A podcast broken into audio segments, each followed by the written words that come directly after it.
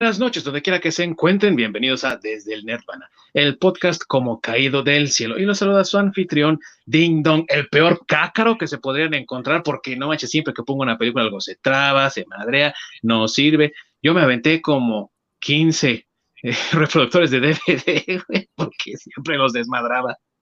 Y como todas las veces que hemos estado aquí en este programa, hoy me acompañan dos de mis amigos que son expertos en todo lo que tiene que ver con la cultura geek, el entretenimiento, la cultura pop, todo aquello que nos interesa, que nos gusta y que nos llama la atención.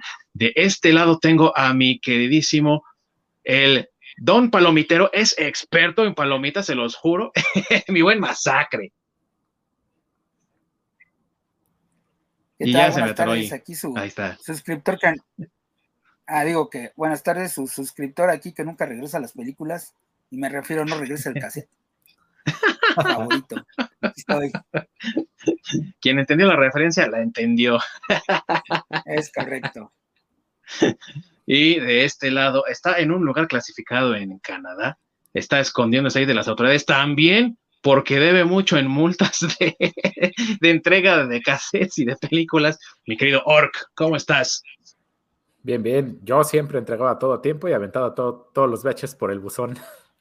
Bueno, la chingada, vámonos porque cierra las 11 y son las 10.59. sí, así era seguramente, mi buen Orc. Amigos míos, les pido que recuerden por un momento que son otra vez niños de 8, 10 años por ahí. Es viernes por la tarde y está llegando papá de la oficina. Es hora de ponerse de acuerdo para la noche familiar.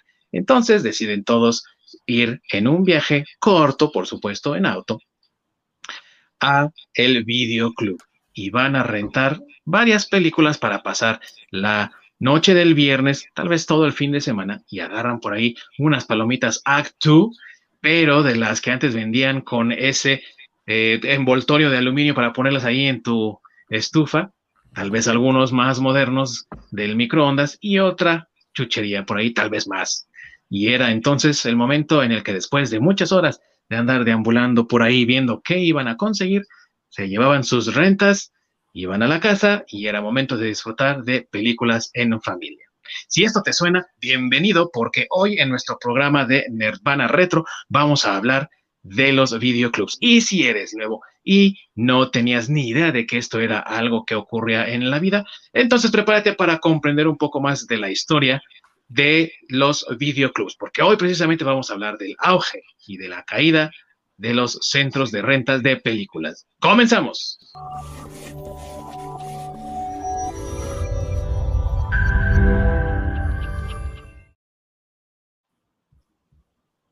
Gracias a mi querido Orc, que siempre está detrás de los controles, ayudándonos a que todo salga bastante bien para todos ustedes, amigos. Y antes de que comencemos con nuestro tema de hoy, les recordamos nuestras redes sociales de Facebook, de Twitter y que también estamos en Twitch transmitiendo en YouTube y que también tenemos nuestros programas grabados una vez que ya han sido transmitidos en vivo para todos ustedes, tanto en YouTube como en diferentes plataformas de streaming. Una de mis favoritas, por supuesto, es Spotify. Nos pueden encontrar ahí. Dense una vueltecita, chequenlo, disfrútenlo y si se perdieron algunos de nuestros programas anteriores o son nuevos, nos están descubriendo apenas, pues dense una vuelta por allá para que vean todos los programas que tenemos ahí para ustedes. Amigos, contrario a lo que mucha gente piensa, la videocasetera y por ende también el cassette ya estaban presentes desde 1976. Por supuesto, en aquella época, esa consolota que era, resultaba muy cara de conseguir. Y no se diga también las películas para poderlas ver. Es entonces cuando al año siguiente en Los Ángeles, California, a alguien se le ocurre la maravillosa idea de que en vez de estar compre y compre películas para tener una, una biblioteca, digámoslo así, completa, y una colección abundante de películas, ¿por qué no mejor esa colección rentarla a otras personas que también tengan una casetera y que te den dinero por ello, puedan disfrutarlas por un rato, te las regresan y las rentas a otra persona. Así, de esa manera un poco incipiente y un tantito improvisada, comenzó la historia del videoclub. Es algo que muchos de los que nacimos en los 80 recordamos con bastante nostalgia y que llenó ratos y ratos de entretenimiento, como seguramente fue con el caso de mi querido amigo Masacre, ¿o no, mi buen? Sí, de hecho te iba a decir que lo de comprar palomitas, Zach, tú te viniste muy hasta acá, porque en los primeros clubes que yo recuerdo, solo era la renta de películas, ¿eh? O sea, no te vendían, o, no era un videoclub como digamos, nos acostumbraron ya a lo último, que ya podías conseguir hasta este recuerditos y memorabilia y cosas por el estilo, y hasta videojuegos, ya, ya al último con Blockbuster. Pero, pero al principio, al principio, al principio, aquí en México, quien empezó con esto de la renta de los clubes, pues es quien tenía la licencia de todas las, las compañías este, productoras de cine, ¿no? Que pues fue Televisa, que eran quienes tenían las licencias de, pues, de Paramount, de Fox, de todos ellos. Entonces, este, pues sin más, no recuerdo, creo que fue, bueno, eh, recuerdo que en los ochentas, estamos hablando antes, antes del Tratado de Libre Comercio, y este, y donde Televisa era amo y señor de todo, casi todo el entretenimiento, por lo menos aquí en México. Y este, y empezaron ellos con los videocentros en el DF. En el Distrito Federal era donde primero se empezaron a, como a popularizar los, los, videocentros. Eh, por lo general en el, en el resto de la República, pues teníamos a nuestro pues no sé cómo llamarle, si nuestro, como si fuera tu vocero oficial al que le compras los cómics, pues tenías aquí como que tu, tu, tu videoclub. Tu, dealer. Ajá, no, tu videoclub chiquito de aquí, el del barrio, como quien dice que se ponía ahí en un, en unos de los localitos de los comercios y tenía un este, pues él era el que rentaba las películas. Pero pues bueno, te estoy hablando de, híjole, no sé, por ahí del 83, 84 tal vez. Sí, de hecho, Videovisa, que fue la empresa que creó Televisa para poder distribuir su contenido, fue creada en 1983 y fueron ellos los que comenzaron con esta colección de videocassettes de películas y por eso es que crearon uno de los videoclubs más recordados hoy en día, que es Videocentro, ¿no? Así y sí, y seguramente mi querido Orc, él sí recuerda que conseguía Actus para ver sus películas. Oh, no, mi buen Orc, porque somos más o menos como de la misma rodada. sí, a mí, de hecho, a mí todavía me tocó el, el videocentro y el macro videocentro. No vendían este, ni palomitas, ni dulces, ni nada. No. Según yo, eso sí llegó plenamente con Blockbuster ya más adelante.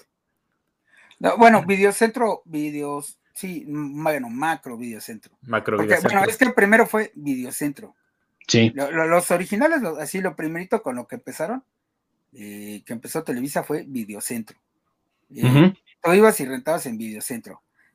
Pero después, no sé cuántos años después, a lo mejor Ding Dong tiene ahí el dato, pero años después salió eh, Videocentro, se convirtió en Macro Videocentro, que era la novedad de esa, o la diferencia del videocentro y el macro videocentro, es que ya el, el, el macro videocentro era un lugar más grande, donde ya tenían este, mayor eh, cantidad de películas, mayor cantidad de copias para poder rentar, este, y en algunos, por ejemplo, ya los más fifís, por ejemplo, yo recuerdo que ahí en, en, satélite había unos, unos macro videocentros como muy fifís, ya saben, y este, y había uno que tenía, recuerdo, hasta maquinitas, porque el espacio era muy grande. Entonces, este, en, digamos que en la parte donde ya no alcanzaban a poner películas, porque ya tenían un chorro de estantes con películas, este, ponían maquinitas para que la gente ahí, los que ya eran muy fifís, jugaban los niños en lo que los papás ahí hacían todo el, la renta de, las películas, pero digo, eso eran, no sé cuántos a, macro videocentros habrá habido así. Yo solo recuerdo haber visto uno ahí en, satélite, que era, sí era muy grande. Y ahí, este, en eso sí vendían, este, eh, palomitas y botanillas, así como si fueras, o sea, vamos, ibas rentados tu película y podías comprarte tus emanems y tus, tus palomitas y o sea, checherías pequeñas. Todo lo necesario para ver películas. Exactamente, pero lo que no vendían era, bueno, en, esos, que eso ya nada más fue hasta el último, según yo recuerdo, era este, como cosas temáticas, memorabilia, o sea, no sé, un vaso, tal vez una taza o cosas así referentes a, X película, eso no lo vendían a, los primeros. De hecho, no lo vendían muchos, ¿eh? O sea, eso empezó realmente con Blockbuster. Los macro videocentros sí vendían dulces, pero realmente yo no sé si les tocó a ustedes. Había eh, como una expansión que trajo Videocentro cuando inició. El macro Videocentro empezó en el 91 pero el videocentro como tal eh, también trajo otros locales, otros negocios, porque yo me acuerdo en el que yo iba, estaba el videocentro de un lado y justamente así nada más te, salías y dabas la vueltita y entrabas al siguiente local y era prácticamente una dulcería tremenda, ¿no? Vendían más cosas. Pero lo que voy es que gracias a la expansión de estos lugares en todas partes, porque hay que comentar aquí, amigos, que era una franquicia. Y también es una historia muy interesante esa porque eh, eso permitió que se expandiera más rápido. Entonces atraían otros negocios y con ello venía como mucha venta de esto, de dulces y demás. Entonces el local de al lado era pues para comprar chucherías, pero los macro videocentros sí vendían dentro de las instalaciones cosas para consumir, ¿no? Eh, palomitas y demás. Y la, la venta de lo que dice Masacre de Memorabilia, eso vino con Blockbuster. Ellos sí vendían, de hecho, incluso exclusivas. No sé si recuerdan que muchas veces llegabas y compra tal cosa y te damos esta exclusiva, ¿no? Yo me acuerdo que conseguí por ahí una taza del Señor de los Anillos, un tarro cuando salió el Señor de los Anillos, las dos torres. Y vendían, no sé qué tenías que comprar y te da con tu renta y te daban tu, tu tarro, ¿no? Que era algo novedoso para nosotros entonces. Bueno, lo que pasa es que según yo recuerdo la historia de cuando empezaron a vender memoria. Bueno, Macrovideo Centro nunca vendía exclusiva. No. Y la empezaron a meter porque, digo, ya nos estamos yendo, nos estamos adelantando en la historia, pero eh, Macrovideo Centro la empezó a vender cuando Blockbuster comenzó a llegar aquí y que Blockbuster sí hacía eso. Entonces Macrovideo Centro como que quiso meterlo para la competencia, pero no quiero adelantarme tanto, entonces si quieren ahorita nos vamos por partes digo, estamos empezando a penitas con el videocentro, que era lo, lo, pues lo primerito que Televisa hizo, ¿no? Que dices, como bien lo dices, es una franquicia, pero era lo que había como en el, como en, no sé, en el, en el barrio, por decirlo así, ¿no? Porque normalmente estaba dentro de, ibas al, al videocentro que estaba dentro de la plaza comercial, que había otros videocentros más pequeñitos, pero, este, digo, lo más común era ir al que estaba en la, pues sí, en, la plaza comercial donde, donde ibas al súper y todo eso, ahí los negocitos, ahí es donde normalmente estaban. Sí, de hecho, me acuerdo ahí un, no me acuerdo si es, era Macro Videocentro o Videocentro, el que estaba ahí en lado de la horrera, ahí en Iscali. Macro. ¿Era Macro Videocentro? Sí. De ese me acuerdo mucho. Claro. Era el primer macro que había en la ciudad y el único. Sí, sí. sí y, el, y pues porque era el más grande. Sí, y de hecho, esa fue una construcción que se hizo dentro de la plaza donde se ubica, exclusivamente para eso. Hoy es un banco, pero en aquel entonces era una construcción, o sea, eso era un estacionamiento. Y cortaron parte del estacionamiento para poner ese edificio exclusivamente con ese fin, para hacer un macro videocentro. Así es.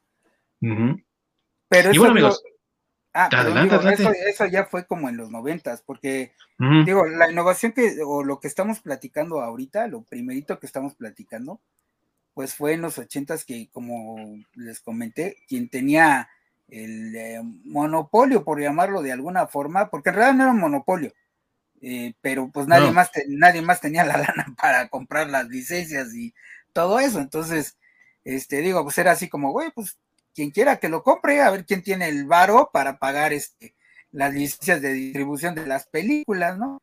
Entonces, pues eh, realmente pues, eh, Videovisión, o bueno, eh, Videocentro a través de Videovisión, eran quienes tenían este, este, pues ese dominio del mercado de rentas de películas, sobre todo porque tenían los estrenos, ¿no? Este, porque digo, existían, existían los localitos de, de, de aquí, de, de Don Luis, que tenía su pinche localito chiquito ahí, y, tú ibas y te suscribías y te rentaba, pero pues su, biblioteca era limitada porque obviamente pues no tenía la lana para invertirle en pues, como una compañía ya grande, ¿no? Y por supuesto había quien tenía su localito con películas bucaneras. claro, harta selección. Sí, sí, sí. Ahí con los buenos bucaneros del Chopo, si saben qué es el Chopo, se la you know, ¿no? Y órale, vamos a hacer el tambaleque y se traían sus buenos bonches de estrenos, ¿no? Sí, sí, sí, sí. sí. Y ahorita que mencionaba Masacre, creo que fue el que lo mencionó, lo de que los videocentros se encontraban en los centros comerciales, eso les ayudó mucho porque el tránsito de la gente llamaba la atención hacia la tienda, cosa que no ocurría con el competidor, digámoslo así, más directo en ese entonces de videocentro, que era Videovisión. Y de hecho, no hay registros, obviamente, porque México, por supuesto, pero parece ser que incluso Videovisión empezó primero que Videocentro y estos no eran franquicia en primer lugar, ya después empezaron a haber franquicias, pero pues llegaron demasiado tarde. Y en segundo lugar, estaban ubicados en locales aparte, no dentro de un complejo, lo cual hacía pues obviamente un poco más difícil que estuvieran ahí a la vista de todos y por ende también disponibles. Entonces, no sé si tú, por ejemplo, llegaste a rentar algo ahí en, en Videovisión, siendo tú pues, más joven.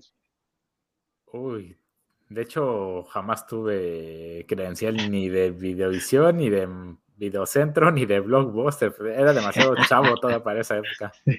¿Qué es esa madre, güey? ¿De qué están hablando? Sí, no. Tristemente, cuando ya este, estaba, tenía edad para poder rentar algo o para sacar mi propia credencial, ya estaba en decadencia. De hecho, sí, yo también, fíjate que saqué mi credencial de Blockbuster y como a los dos o tres años se fue, desapareció por completo. y sí, dices tú, güey, ¿para qué la saqué? creo que todavía la tengo por ahí, ¿eh?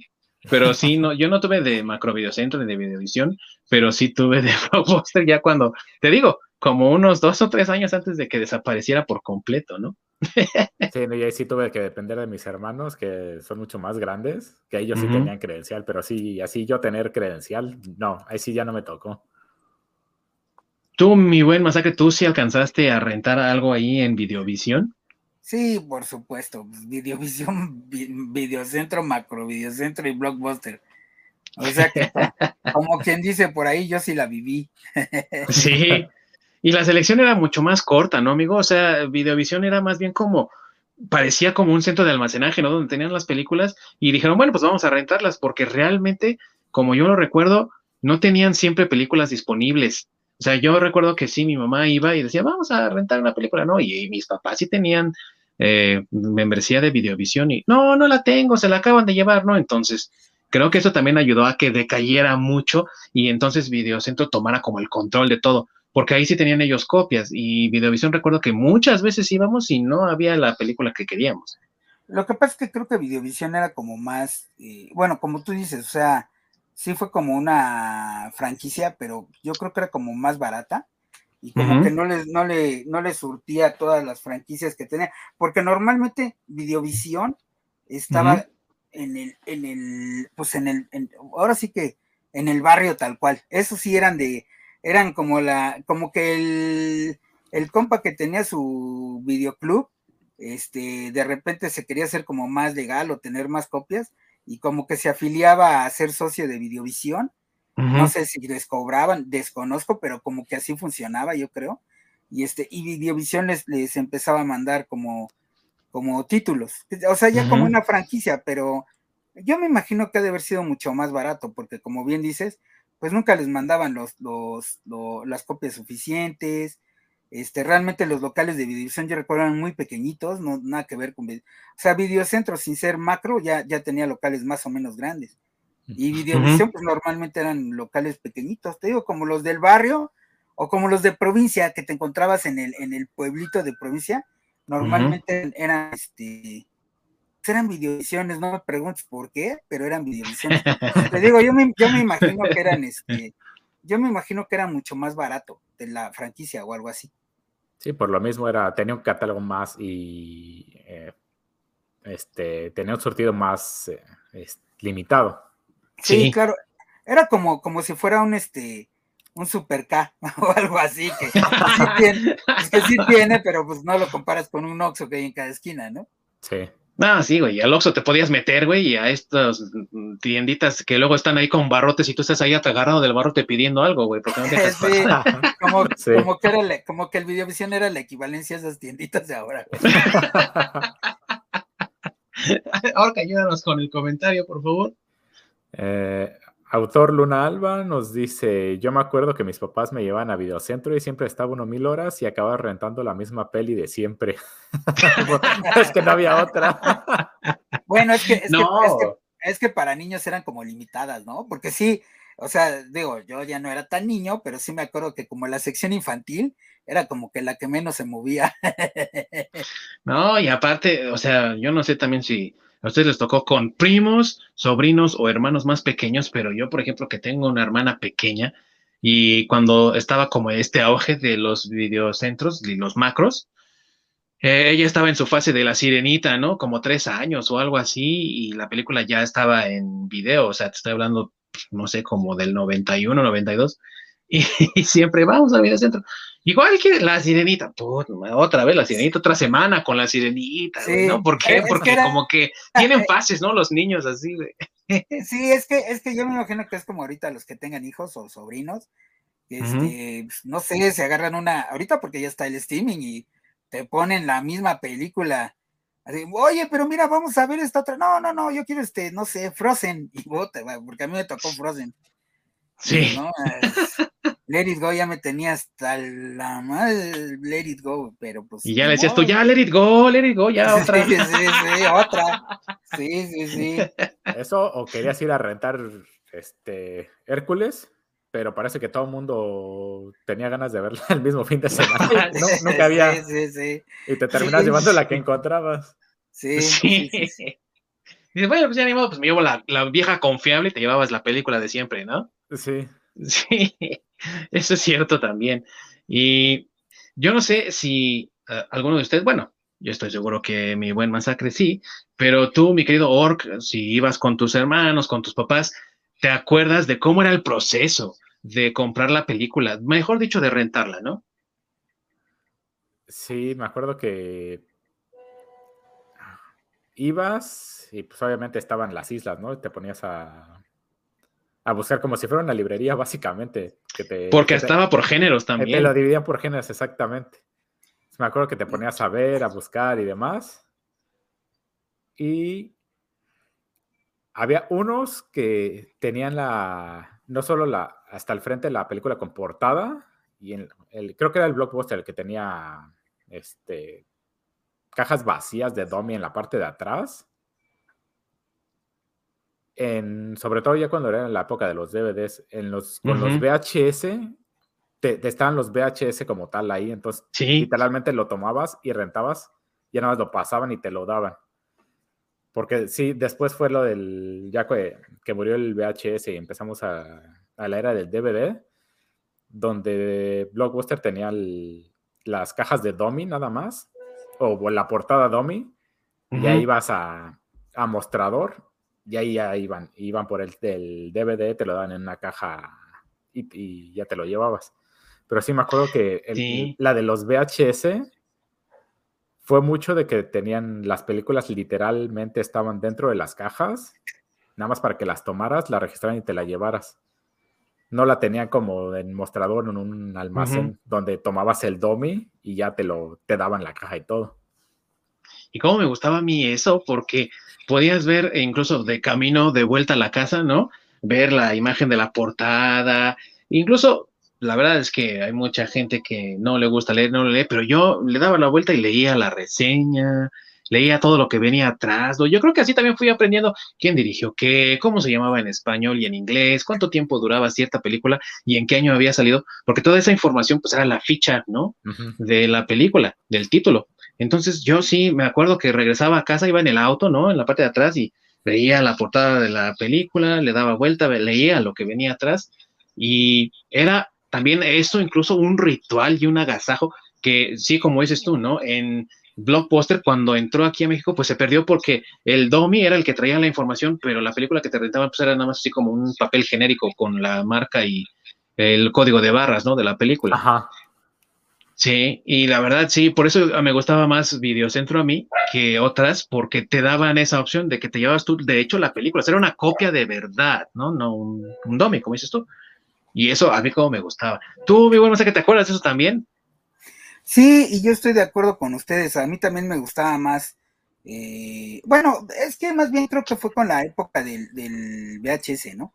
Como ustedes bien lo mencionan, porque sí, realmente ya cuando fue la, época del DVD, pues ya dominaba Blockbuster.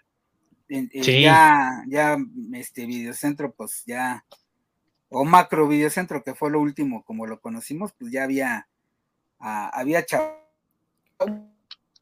Bueno, interesante. Este, no sé si la investigaron o la vivieron como yo. este, resultó que eh, todo esto que estamos hablando de Videocentro, Videovisión y Macro Videocentro todavía, estamos hablando de un, previo al Tratado de Libre Comercio. Entonces, las, empresas gringas todavía no la tenían tan fácil para entrar aquí a México. Eh, resulta que ya por ahí del 93, creo que fue cuando entró en vigencia el, el Tratado de Libre Comercio, no recuerdo, el, primero, ajá, eh, este, al año siguiente, pues ya empezamos a tener un montón de, empresas gringas que pues ya vinieron aquí a hacer negocio este, en México, que ya nos agringamos y han tenido la oportunidad de ir a Estados Unidos o allá en nuestro querido Or que anda en, en, el norte del continente, pues ya hay muchas cosas ahorita que las vemos muy normales, que ya tenemos aquí en México, como Costco, como Sam's, ese tipo de cosas, pero que... no, porque vive en la tundra, amigo. bueno, sí, tienes razón. Este, pero a lo que me refiero es que en los ochentas, pues eso era como impensable, ¿no? Entonces sucedió con, con Blockbuster lo mismo que con Burger Boy o con todas esas franquicias que extrañamos, ¿no? Danesa 33 y todo eso. Uh, sí. Pues resulta que llega Blockbuster, al principio le dan permiso de tener este una sucursal cuando entraron, solo tenían una sucursal en, y me parece, no estoy seguro, pero me parece que era satélite, ¿eh? pero era, solo tenían una sucursal. Les habían dado como el permiso del gobierno de, entrar primero con una sucursal. Ellos también lo hicieron como para echar números, para, como para hacer la prueba. Vieron que funcionó y se ampliaron. Eh, ya fue cuando empezaron a, a hacer más franquicia, pero ¿qué sucede? que Blockbuster demanda a Videocentro. No sé si eso lo saben o tienen el dato, pero. Sí, fue demandado en 1993 por Blockbuster. Así es, Blockbuster le dice eh, eh, aquí a, la, Comisión de Competencia que pues Videocentro se estaba fusilando su modelo de negocio, incluso la, la distribución de las tiendas y todo, lo cual sí era cierto, pero yo creo que no se lo esperaban. Y este, y a final de cuentas, Videocentro pierde la, la, la, demanda. Este, y pues casualmente casi todos los videocentros los compra Blockbuster. Entonces, de casi de la noche a la mañana, los videocentros se convierten en blockbusters y adoptan todo este esquema que es lo que ustedes mencionan, ¿no? Ya como que ya nada más ponerte el domi, ya cuando era videocentro, pues lo chido es que veías la caja y veías el arte de la caja, porque normalmente vendían con con el arte original, ¿no? Como si tú la compraras, así, así venía. Con la descripción, había unas cajas padrísimas. Yo me recuerdo, bueno, que tenían un arte padrísimo, que me, yo, me acuerdo de la de Heavy Metal. Oh. Este, el arte de la, de la cajita de Heavy Metal estaba bien chido.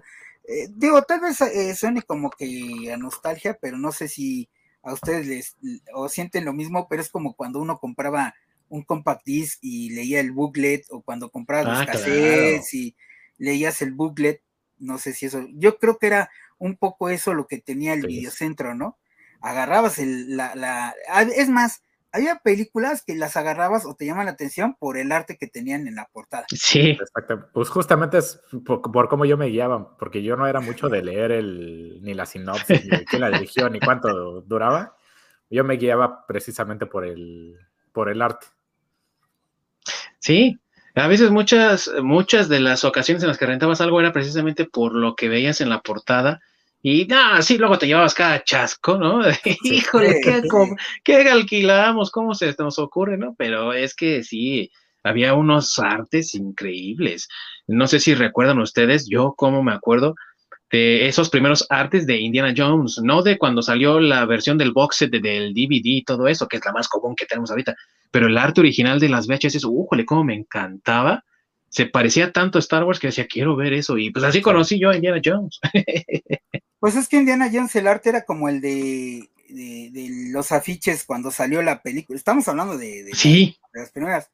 eran como los afiches de cuando que ponían en el cine cuando salió la película. Ese era el arte de las portadas también. Entonces, sí. Sí, había, había unas películas con un arte súper, súper chido y, que te llamaban la atención. ¿Sabes yo cuál, cuál vi este, por el arte de, la tapa? La de Escape de Nueva York. Oh, sí. esa, esa la vi por Está bien bueno. Sí, recuerdo que la vi por eso, por el arte de la, de la portada. Ahí encontrarse el corriendo, así se veía todo apocalíptico. Y dije, ah, está así, ha de estar buena. y sí, y sí está buena. Sí, sí está buena.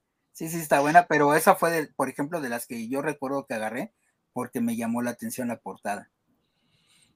¿Cómo no? Y eran esos momentos en los que decías, wow, esto se ve increíble, ¿qué es lo que habrá adentro? Y te encontrabas a veces joyas, a veces decepciones. Una de las que yo me acuerdo que como me gustó mucho que no me querían enredar, porque decían, no, es una serie de televisión, porque aparte también, pues fue tanto el, ahora sí que la penetración que tuvo el VHS en la vida cotidiana, que incluso series de televisión se recopilaban en varios VHS y tú los ibas comprando y armabas tu serie completa, ¿no? Y era el caso de la serie de Batman del año 92, la serie animada, que creo ya hemos hablado de ella anteriormente para nuestros amigos. Y en el 93 salió La Máscara del Fantasma. Pero aquí en México no fue sino hasta el 94 cuando yo la vi en un videoclub. Y precisamente era la portada, ¿no? De como dice mi querido Masacre, del póster, pero no el póster que anuncia la película, sino antes, amigos, los, para que tú supieras en qué eh, sala estaba una película, ponían el póster afuera de la, de, la, de la sala. No sé si se acuerdan ustedes. Sí, sí, sí, sí. Y ese póster era, uff, una cosa increíble, ¿no? Entonces me acuerdo que ese era de, con la capa levantada así que tiene Batman, y eh, estaba en, en la portada de la película dije, yo lo quiero, yo lo quiero. Y me decían, no, esto es una serie, es la serie que tú ves en la tele todos los días. No, porque se llama diferente. Bueno, pues no me la rentaron, pero después otra cosa que eh, fue uno de las, digamos, factores que ayudó al declive de los videoclubs en el video on demand, que antes se llamaba pay-per-view, ¿no? ¿Sí lo recuerdan? Sí. Que sale y que la, me la, le digo a mi mamá, ¿puedo? ¿Puedo? Sí, ándale, pues sí. No, pues qué maravilla de película. La mejor.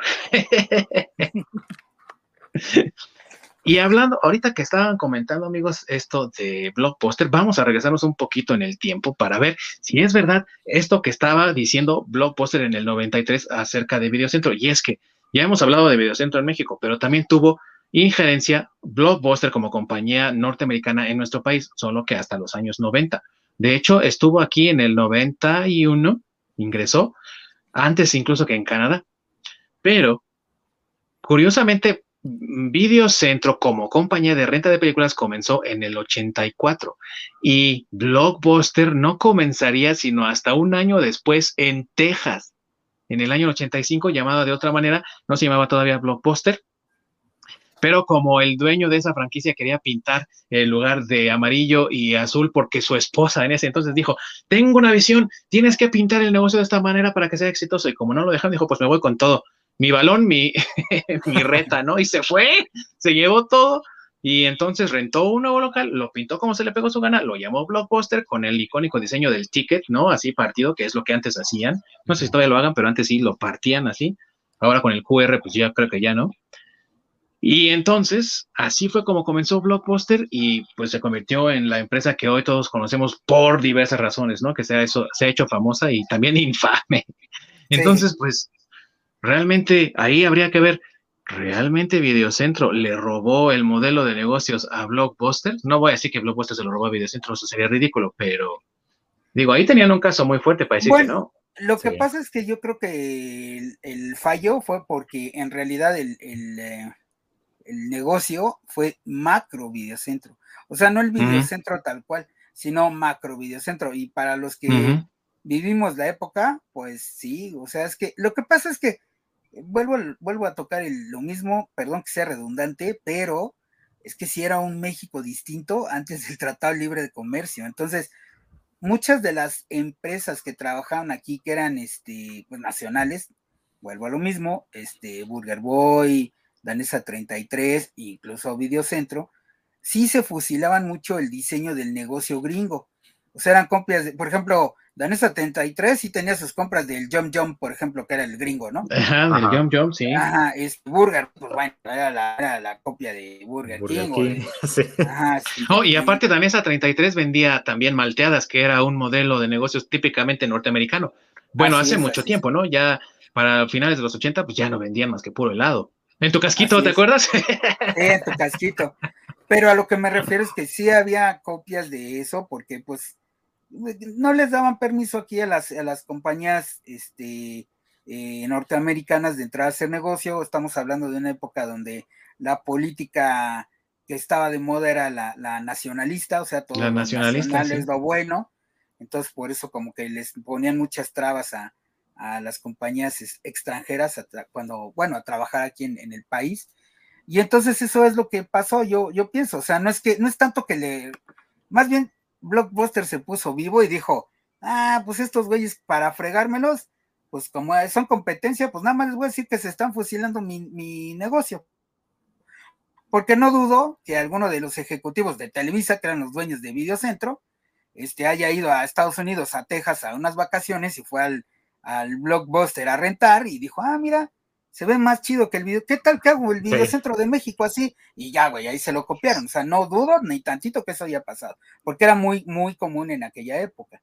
Entonces, más bien creo que ahí Blockbuster se puso vivo y este, y pues fue como, como, como ganó el negocio, por decirlo así.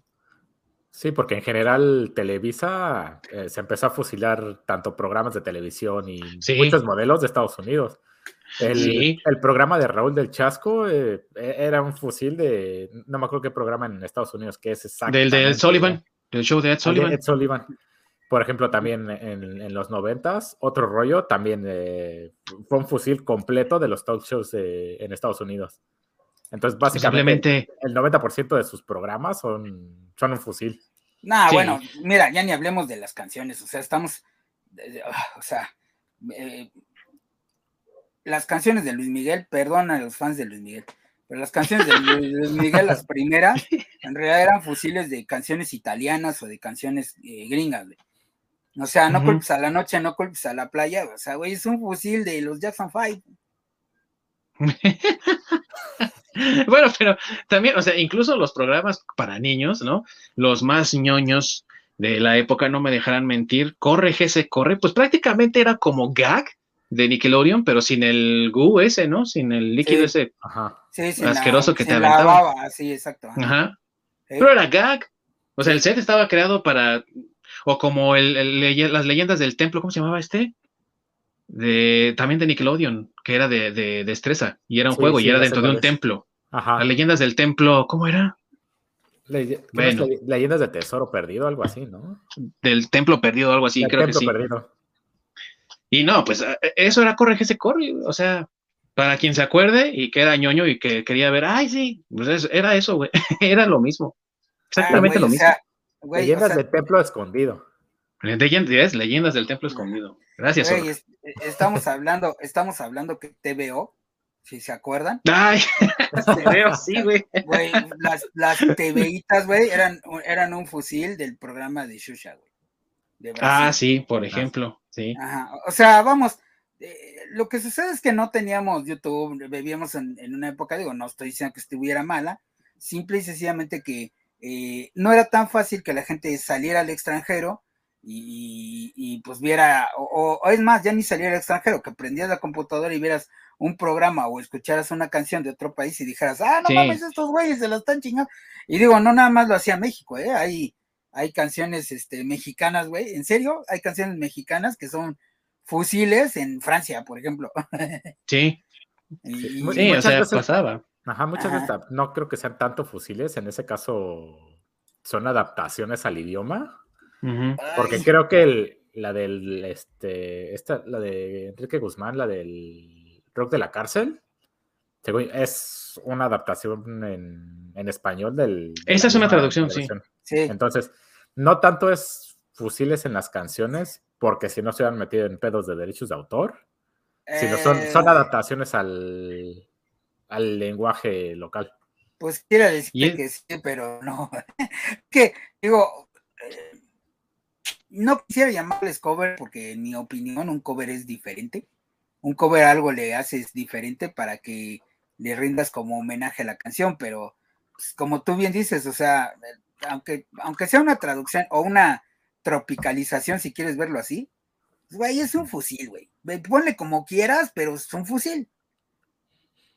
No hay más. Yo creo que eso pasó con el videocentro, por ejemplo, que era una tropicalización de lo que era el video rental, ¿no? Así la llamaban en Estados Unidos. Y el video rental era ir a un lugar, eliges una película, la rentas, pero ahí era diferente, porque ahí era con unos tags, haz de cuenta que había como unas etiquetitas así de plástico con un número de serie, y ese número de serie era el que tenía la película. Entonces, si, si la tag estaba ahí debajo del título, entonces te la podías llevar a tu casa. Si no estaba ahí el tag, pues no te la podías llevar. Aquí lo que hizo Video Centro nada más fue eliminar eso del tag y poner muchas copias de la misma película, pero pues era la, misma. Sí, era básicamente lo mismo, pero tropicalizado, vamos a decirlo así, ¿no? Adaptado A, como es aquí. Y, digamos que... cuando Blockbuster llegó, pues nada más se aprovechó de eso y pues en la guerra y en el amor todo se vale, pues esa era una guerra comercial.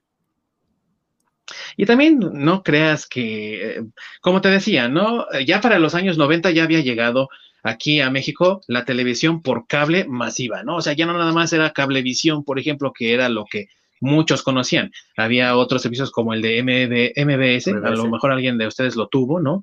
Que era multivisión o algo así. Y también había mucho de esto que les comento del pay-per-view, ¿no? El video on demand, como le conocemos ahora, pero que era de pay-per-view, sobre todo para películas recientes, ¿no? Recién salidas del cine y para eventos deportivos como el box. Entonces, yo pienso que de alguna forma, eh, Videocentro, Televisa o Video, Videovisa, como lo quieras ver, vio que en el mercado nacional, a la larga, iban a pasar dos cosas. Uno, que Blockbuster, por su, obviamente, masivo catálogo, porque si estamos hablando de que Videocentro era un catálogo enorme, Blockbuster era tremendamente, era un gargantúan, por decirlo así, ¿no? O sea, era gigantesco. Y número dos, que a la larga también otros servicios como el pay-per-view iban a, terminar por arrasar con todo. ¿Por qué? Porque en esos entonces, no como ahora, ¿no? Como todavía estaba el tigre Azcárraga vivo, sí se hacía estudio de mercado. Y luego con su hijo, güey, ¿no? Que parece más inteligente el pinche Andrés Navi que este cabrón, pues obviamente todo se fue.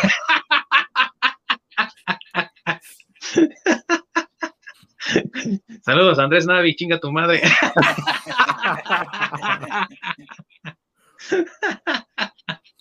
o no sé ustedes cómo vean, mi ¿cómo ves mi buen Orc?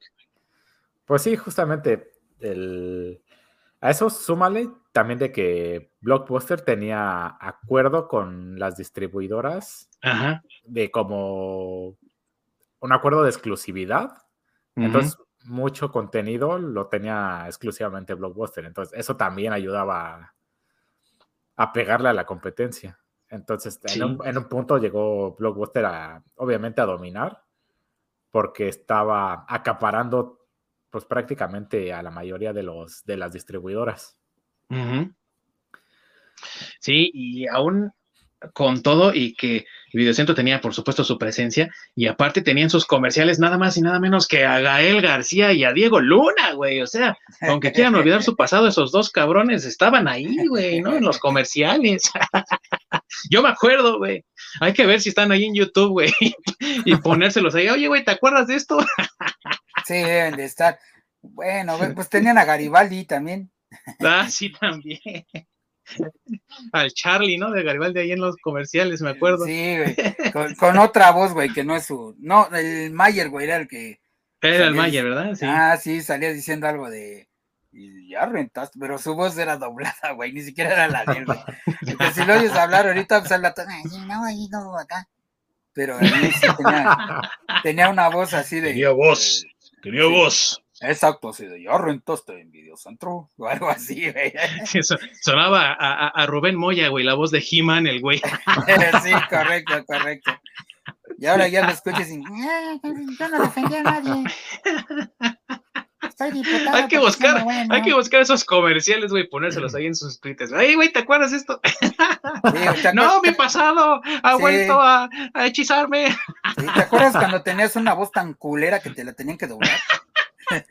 Sí, güey. ¿Cómo le haces para tenerla más culera hoy?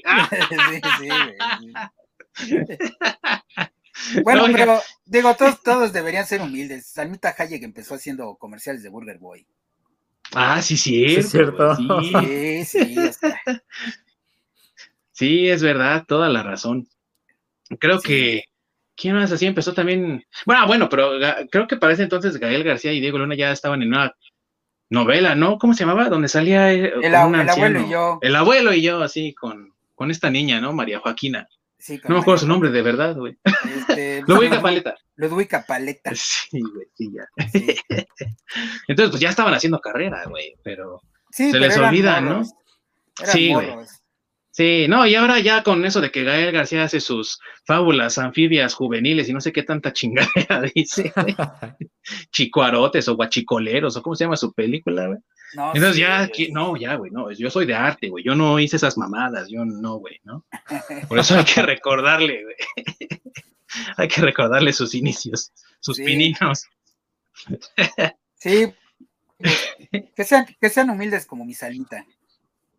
Claro, claro. Ya llegó ahí a, Disney, ya es Eternal. No, y con todo el billete de mundo se casó con un pinche multimillonario francés, pero vaya, anda todavía comiendo tacos de cuatza. Sí, así es. Pero bueno, mira, también saludos a Gael y también chinga tu madre por haber engañado a Natalie Portman, güey. Güey, es que no había futuro con Natalie Portman, ella es judía, güey. sí, güey. Y él es del barrio. Pero de todas formas, pero de todas formas, güey, no me decía que la engañara, güey. Pues, güey, si ya después de que ves que no tiene futuro, güey, pues mejor ya que chingado, güey. Pues. Bueno. Ya le pusiste, sus, ya le pusiste sus besos y algo más y pues ya sabes que esa relación ya no va a ningún lado, pues, güey, te da lo mismo, ¿no? Bueno, yo creo, no sé. Sí, pues ¿quién? a lo mejor sí, güey, quién sabe. Sí, porque, casados, porque, casados, no iban a terminar, ¿eh? No, no, pero igual que chingue su madre por haberle engañado, güey. Y saludos también, güey. A Natalie o a Gael, güey. A Gael, güey, no. Saludos a ah. Natalie, saludos a Gael y que Gael también chingue su madre. Ah, igual que, el Andrés Navi. Yo pensé que estabas, yo pensé que estabas diciéndolo al revés. no, güey, no. Oigan, amigos, y ya entrando a los años 90, ya que tenemos Blockbuster eh, instalado en el país y obviamente tras la compra de algunas franquicias, porque obviamente Videocentro se las vendió a los franquiciatarios, pero quienes no la quisieron, órale, Blockbuster, tú los tienes, pues ya teníamos de dónde elegir. Y entonces, ¿ustedes qué preferían? Tú, mi querido Ork, ¿tú qué preferías? ¿Ir al macro o ir a Blockbuster? Pues más que prefería pues, a donde me llevara, ¿no? Porque básicamente no tenía mucha elección a esa edad todavía. Pero ¿dónde te gustaba y que decías, ah, qué chido, sí, vamos a ir a este lugar, qué bueno? O, no, no mames, otra vez me van a llevar ahí. Pues la verdad no me importaba, como ya los dos rentaban videojuegos, tanto Blockbuster como Macro Videocentro, porque es básicamente a lo que yo iba, iba pues a rentar videojuegos. Como el vicioso que eres, amigo. Exactamente, como ya los dos, este, Macro Videocentro ya también había metido el videojuegos, entonces realmente no me importara a dónde me llevaran. Mientras me rentaran algo, lo que fuera, que sea una película. Mientras rentara Ocarina of Time para ver si ya lo acababa, güey. Yo me da por bien servido, pues sí. ¿Y tú me quedo masacre? Pues, mira, yo tampoco realmente tenía un favorito, pero pues aquí en aquí en el pueblo, se puede decir, este, me pusieron un blockbuster más cerca de mi casa, entonces pues empecé a ir a blockbuster pues más por la cercanía. Sí. Entonces, este, ya no era tanto cuál, cuál preferiera, porque finalmente, pues los dos eran prácticamente lo mismo, incluso hasta en las cuotas eran muy similares, no había mucha diferencia. Entonces, este, pues sí, digamos que yo, yo comencé a ir más a Blockbuster, pero pues por ese tema, ¿no? De que estaba más cerca de mi casa, o sea, para ir al, al, al macro videocentro, pues tenía que irme, no sé, como a 10 minutos de aquí en coche. Y, Tenías que tomar tres combis, güey. pues no tanto, pero sí una combi por lo menos sí tenía que tomar para llegar ahí al, al, este, al macro videocentro, pero este, para ir a, a, Blockbuster, pues ya me iba caminando. Entonces, pues yo por eso cambié. Pero realmente, pues en cuanto a precios, eso pues era lo mismo. Y en cuanto a, variedad de películas y demás, también era lo mismo. Tienen muy similar, o sea, las diferencias creo que eran muy pequeñas. Además, pues Blockbuster, digo, este, Macro Centro ya andaba en decadencia también en aquella época. Este, ya cuando Blockbuster le gana y empiezan a perder ellos como los locales y cosas así, este, pues no sé, o sea, como que Blockbuster fue absorbiendo todo eso, así se fue convirtiendo cada vez en un monstruo, así en un monstruo, y hasta que pues ya Macrovideocentro dejó de existir, y ya todos los Macrovideocentros y todo, incluso el que mencionas que ahora es un banco, también fue un Blockbuster después, si recuerdas. Porque, sí, pues, creo que sí. Sí, creo que sí, recuerdo. Sí, sí, sí, porque, se, o sea, este Blockbuster se comió a, a Videocentro. O sea, Videocentro dejó de existir, no sé, como, ¿qué será? Tal vez por ahí del 99. En el 99. Ah, sí, por ahí, sí, dejaron de existir. Ah, bueno, aunque ahora investigando, todavía hay un, todavía hasta el año pasado más bien, hay uno, güey. Sí. Un videocentro en Tlane. En el estado. en Tlane. Sí, hay que ir nomás a decirles, ¿qué onda? Saludos a los del videocentro de Tlane que nos están viendo seguramente, sí, cómo no. Patrocínenos. sí. Hagamos ahí business, a ver qué sale. sí, sí, sí, sí. Pero Ahorita este, que hablabas de. En general, pues desaparecieron. Sí. Y ahorita que hablabas de las similitudes, hay algo que realmente no alcanzo a recordar bien, y no encontré así información al respecto. A ver si tú, con pues, más años de experiencia en ello, me puedes ayudar, porque yo recuerdo que antes, cuando solamente teníamos el videocentro, era rentar la película y la entregas al día siguiente. Y cuando entró aquí Blockbuster, que tenía una política distinta, ellos decían, si no es estreno, te la puedes quedar tres días.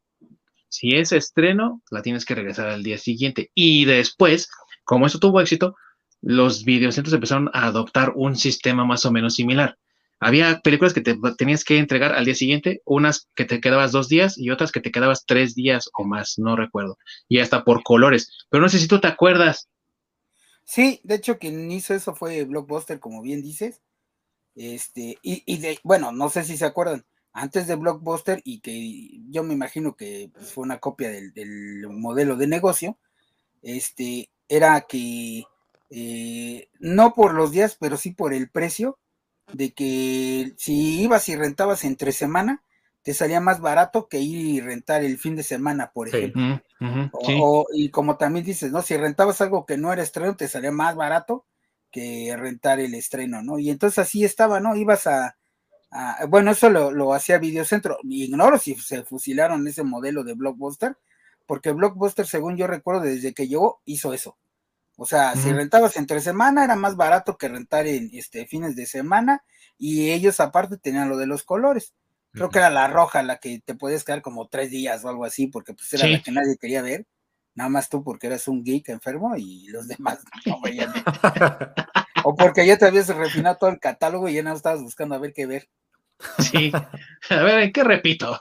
Eh, sí, sí, sí. Y eso sí te las podías quedar como tres días. Yo me acuerdo que una vez renté una de esas, la de este, Luca, se llamaba. Mm. Esa, esa, esa película, y sí me tardé un chingo en regresarla, güey. Pero pues, nadie, la quería ver, creo esa. Y ni se acordaban, güey. ¿Por qué no regresas esto, güey? No mames, ya quédatela. También me acuerdo que había, creo que se fue en Blockbuster, donde no sé si cerraban los martes o los lunes o algo así, que rentabas algo el fin de semana y no lo entregabas, por ejemplo, en vez de regresarlo el lunes, lo regresabas el martes o el miércoles. Ah, qué chido. No, me acuerdo, qué día es el que... No, no, es que no me acuerdo si cerraba como tal, pero si te tocaba regresar el videojuego, la película ese día, lo tenías, lo podías regresar hasta el día siguiente, porque ese día no sé si no admitían este los regresos o, estaba cerrado, algo así. Pero me acuerdo que hay veces que justamente hacía las rentas para que me tocara ese mismo día, este día regresarla, entonces me daba un día extra. Pero no, exactamente no me acuerdo por qué, pero sé que era Blockbuster quien, quien hacía eso. Pero mencionaste videojuegos y es que creo que ahí era diferente porque te lo quedabas por una semana, ¿no? Algo así, si no recuerdo mal. No, por tres días. Tres días. Sí, porque me acuerdo que cada vez que rentaba un videojuego el viernes estaba como pinche loco, enfermo, todo el fin de semana jugando porque le tenía que regresar el, el domingo en la noche o el lunes. Ork, ya ven a comer tu Huffling rostizado. No puedo más, estoy jugando. Sí, sí no, literalmente no me, no me despegaba porque pues, lo tenía que acabar en un fin de semana. Sí, porque aparte, si volvías al próximo fin y no estaba, uh, ya, ya no continuabas la historia. O porque había enfermitos que lo rentaban, o sea, lo regresaban y lo volvían a rentar y lo regresaban y lo volvían a rentar. Sí. oh, sí, Sí, sí, había nunca, nunca lo encontrabas, güey. sí. Sí, yo creo que eso del negocio de renta de videojuegos no fue tan buena idea o no estaba tan bien pensado, güey, porque sí, siempre había escasez de videojuegos, ¿no? De ibas, ah, quiero. No, está. Oh, que la chingada. Sí, bueno. Sí, había unos que eran súper codiciados. O que me acuerdo en Macro Videocentro fue donde iba a rentar juegos de Super Nintendo y los de 64 eh, fue para Blockbuster. Sí, yo ahí renté, a ver, creo que uno de PlayStation 2, no me acuerdo cuál habrá sido. Pero sí recuerdo que renté y dije, ah, bueno, luego vengo por él, ¿no? Voy al fin de semana siguiente, no está, ah, chinga su madre. Entonces, creo que lo terminé comprando mejor, güey. Entonces sí, o sea, pues no estaba tan bien pensado, pero en, en, películas creo, yo creo que sí ha de ser algo así. O a lo mejor el sistema que ellos tenían, y ese sí, no recuerdo que alguien más lo tuviera, en el que después crearon un buzón. Entonces, si cerraban la tienda, tú podías llegar y la aventabas ahí por el buzón y ya tenías que entrar. Ya con que tú la regresaras ya, güey. Entonces al día siguiente. eso ya lo hizo Blockbuster. Macro no lo tenía. Bueno, lo tuvo, lo tuvo ya al último. Es que vuelvo a lo mismo, ya Macro Videocentro al o sea, ya digamos sus últimos, no sé, su último año, sus últimos dos años, tal vez, algo así, ya emulaba mucho a, Blockbuster. Entonces, algo que hacía Blockbuster, hacía Videocentro y así. Pues sí, habían perdido la demanda. Pues Ajá, sí, sí, sí. Pues ya qué. cualquier, eh, cualquier cosa, pues para mantener el negocio, ahora sí. Sí, sí. Sí. Hasta que yo creo que Televisa dijo, no, ya quédate con el pinche negocio, ya me chingaste. y ya. Fue cuando ya de plano todo, todo se volvió blockbuster. Sí, y ese buzón era bastante práctico también, porque, híjole, también eso de meterse, o sea, yo creo que no había ningún problema en hacer fila para rentar la película y todo, sí estaba muy bien, pero luego formarte para devolverla, era una pérdida de tiempo. Sí, porque aparte, bueno, es que sabes que también, eso ya, lo del buzón cambió cuando lo del, lo del, este, cuando cambió el formato, que ya eran más con DVDs, porque cuando eran, este, todavía eh, VHS, el problema de formarte es que te revisaban, güey, que estuviera este, el cassette que estuviera regresado. Ay, cierto. Entonces sí era, era más un show porque no lo podías echar al, al, buzón tal cual porque pues te lo revisaban. Porque digo, recuerden que todo eso te causaba una multa. O sea, si no regresabas el cassette, así ah, hasta el principio, te cobraban una multa. Sí, y es que es eso, amigos, por eso decía Masacre al principio, que es el no regresador de películas, porque las tenías que regresar. Entonces, en cada casa había un Ferrari chiquito, pero no era un adorno, cabrones, no, era un regresador de películas. Entonces lo abrías, metías ahí tu cassette, lo cerrabas, órale, regrésate. Ya, la pones en su cajita, siguiente película igual. Ya, ahí te las llevabas y te revisaban que estuviera la película, ¿no? Que coincidiera el título del cassette con el título de la caja, que estuviera regresado y ahora ya te puedes ir, ¿no? Y eso pues no pasaba realmente, como bien dice Masacre, ya después cuando hubo DVDs, ¿no? Pero sí, ¿cómo era? Y seguro que todavía tienen sus regresadoras, ¿verdad? Por ahí arrumbadas. Yo ya no. Sí, yo, yo sí tengo una regresadora. Y, y lo malo es que sí funciona, güey. Ah, no, pues lo bueno, güey. O pues sea, qué chido. Digo, digo, lo malo, digo lo malo porque sí funciona, pero pues ya no tengo que regresar, güey. Porque no tengo dos cassettes, güey. Ni las regresabas, güey. No. Pues Pagabas la multa mejor. Creo que eran cinco pesos de entonces, güey. Sí, creo que eran cinco pesos, ya ni me acuerdo.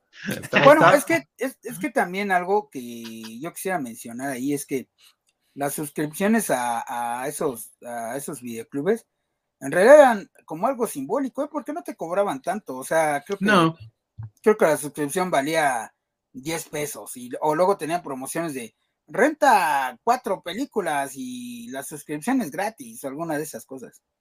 No, y en, en Blockbuster era gratis la suscripción. Quien cobraba era Videocentro, pero Blockbuster no te cobraba suscripción. Sí, sí. Sí, que digo, iba a decir algo. Perdón. Ah, ¿Qué pasó? ¿Ibas a decir algo? No. ah, perdón. Ah. Sí, entonces como mencionabas, creo que también eso fue parte de su decadencia, ¿no? O sea que eh, te, querían cobrar por todo, güey. Si te tardabas, casi si te tardabas un minuto más en devolverla, no, pues ya estaba tu multa. Y tú ni te dabas cuenta, sino que llegabas a rentar a la siguiente vez y, ah, pues sí, es tanto, y usted me debe tanto del que lo regresó tarde, güey, no mames, y no tenías ni forma de cómo comprobarle que sí lo había regresado a tiempo. Y, no, la verdad es que ahí luego sí, Macro Videocentro, pues sí, sí marcó error, creo que sí tenía muchos problemas de ese tipo. Y este, y Blockbuster, pues realmente no. Yo, yo que recuerde que Blockbuster nunca tuve un problema así de ese estilo. No, no había realmente problemas con ellos.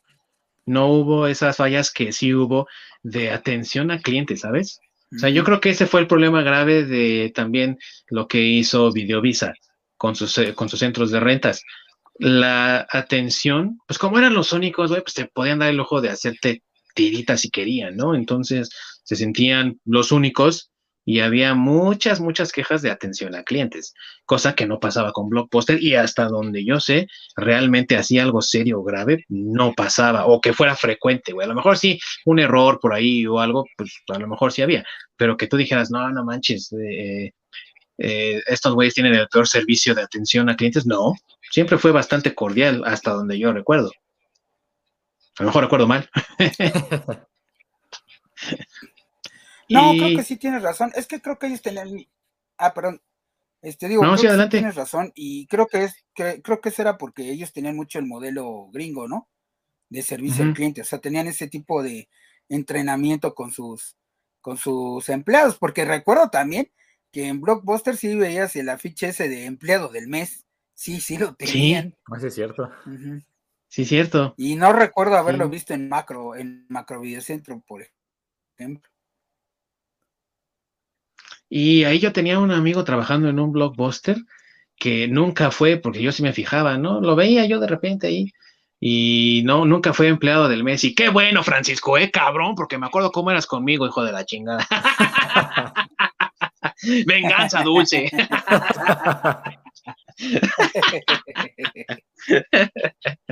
y yo sí fui empleado del mes, yo sí.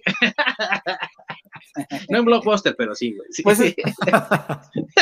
pero sí recuerdo que Blockbuster fue de los primeros lugares donde veía yo cosas así, que antes nada más veía en las películas, ¿no? Así de empleado del mes y la fotito del fulano.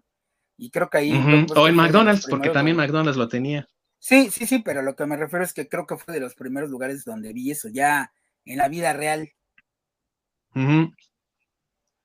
Y obviamente pues era un incentivo para los, los trabajadores, que creo que también tenían ciertos beneficios y cosas así que pues tampoco eran muy comunes aquí en nuestro país, ¿no? Creo que tenían rentas gratis o descuentos, tenían bonos, tenían varias cosas así bastante interesantes, también como empleados, ¿no? Digo, no era para que te quedaras ahí el resto de tu vida, pero de esos trabajos, sobre todo para gente joven que está estudiando y que requiere un trabajo de medio tiempo, la verdad es que sí tenía opciones que otras empresas no tenían, precisamente porque eran franquicias o eran pues más localizadas y estos tenían un modelo, como dices tú, pues más norteamericano, ¿no? Y obviamente se sintieron Blockbuster, pues los reyes del mundo, tenían incluso, fíjate, yo no sabía esto, pero en Estados Unidos tenían incluso su propia entrega de premios, los Blockbuster Awards, así como si fueran los Oscar o algo así, güey. Mm. y como obviamente, los pues, TV novela, ¿no? Yo creo. Ándale. Yo también me acuerdo haber escuchado de los premios de Blockbuster, ahora que lo mencionas. También me recuerdo haberlos escuchado. Yo ni sabía que existía, güey, nada más así de echándole una investigadita, dije, ay, güey, mira, esto existía, qué chido. Y obviamente, pues abarcas demasiado y a la larga, ¿qué es lo que pasa? Pues como dice el dicho, ¿verdad? El que mucho abarca, poco aprieta, y entonces empezó a haber problemas internos, principalmente de que el mercado no se estaba adaptando tan rápido como se necesitaba. Ya les comentamos que existía el video on demand, que era pay per view, pero se popularizó ya después a los a partir del 98, 99, cuando ya la Internet estaba bastante esparcida. Incluso aquí en México también ya teníamos muchos servicios de Internet y entonces empezó a haber eh, este tipo como de lo puedes contratar y lo puedes ver en tu televisión, ¿no? Eh, a través de la internet, no sé cómo le hacían en Estados Unidos, pero había muchos servicios ya más actualizados y que se van asemejando más al streaming que conocemos hoy en día, que eh, pues fueron haciendo un poco más obsoleta eso de ir y ver por la película y agarrarla, que te la renten, ir al counter, pagar y todo eso, ¿no? Entonces, eh, los de Blockbuster decían, no, la gente nunca se va a cansar de ir a buscar películas ahí directamente al lugar, pero resulta que muchas más personas fueron optando por estos servicios tipo on demand y cuando Blockbuster quiso entrar a ellos, pues ya era muy tarde, ya era bastante tarde y había otro modelo que era por medio de eh, del correo. Tú entrabas a internet o llegaba un catálogo, elegías una película la ordenabas, te llegaba por correo y de la misma forma la entregabas de vuelta por correo. Y este servicio en Estados Unidos era nada más y nada menos que, ¿cómo se llamaba este modelo, este negocio, mi querido Orc? El de la gran N. que no era roja, amigos, entonces. Era morada, creo. Sí, que era morada. Justamente Netflix hacía ese tipo de servicios en ese entonces. Y ya estamos en pláticas para que nos patrocinen, así que esperen muy pronto aquí una gran N también en la esquina donde está el orca. una N de no, no, los voy a patrocinar. una N de no, no. una N de no los topo. una N de Nel. Pastel. Y obviamente esto también le fue quitando fuerza a Blockbuster porque la gente ya no tenía que salir, entonces está muy contenta con no tener que hacer un viaje a ningún lugar y tener un servicio. Entonces, cuando Blockbuster vio que podía crear su propio on demand, que aquí de hecho no tuvimos, porque yo no recuerdo jamás que pudiésemos tener un video on demand de Blockbuster. En Estados Unidos sí lo tuvieron y yo creo que no pegó y por eso no lo trajeron aquí.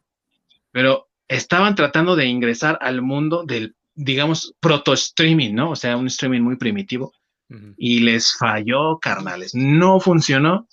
Y entonces, para 2004 tuvieron su mejor año, pero al mismo tiempo fue el indicador de que iban para abajo, carnal. Así, pero 2005 fue un año difícil. 2006 lo fue todavía más y en 2010 dijeron, ya, güey, ya, ahí muere. Y sobre todo porque, fíjate, no sabía esto, pero hicieron tratos con Enron precisamente para conseguir, no la banda ancha, porque no existía banda ancha entonces, pero sí las conexiones para Internet. Y, todos sabemos qué pasó con Enron, ¿verdad? No necesitamos aquí clases de economía básica. Correcto, así es. y sabes que se los lleva el payaso, carnal. Pero y dijeron bancarrota. Pero ellos ya, los, ya, ya lo estaban perdiendo, ¿no? Desde antes. Digo, porque dice la leyenda que todo esto de Netflix comenzó porque pues el, fundador, eh, no sé cuál de los dos, porque hay un fundador y un cofundador, pero creo Glenn Hastings era el fundador. Ajá, sí, sí, sí. Eh, él, este, creo que dice la leyenda que una vez se molestó porque fue a regresar este, una película a Blockbuster y se molestó con los cargos que le hicieron por, por entregarla tarde y entonces de ahí Por no regresarla como lo de. sí, sí.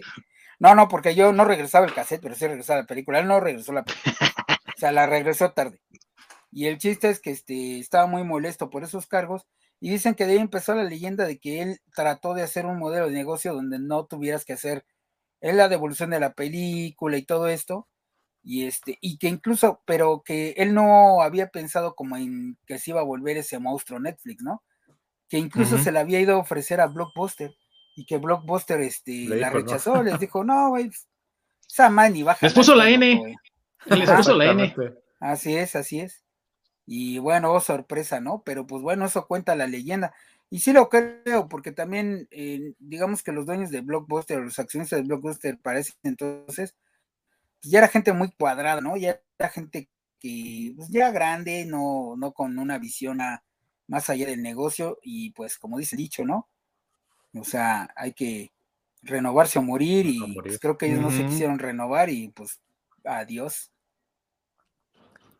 Y hoy en día el videoclub ha desaparecido en su totalidad, salvo por un blockbuster que queda todavía con vida ahí en Estados Unidos y un videocentro del que ya hablamos nosotros.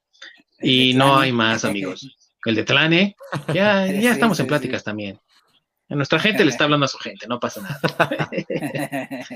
y, tristemente hoy el videoclub pues ha visto mejores días, ya no es lo que solía ser, pero ni de cerca ni de chiste.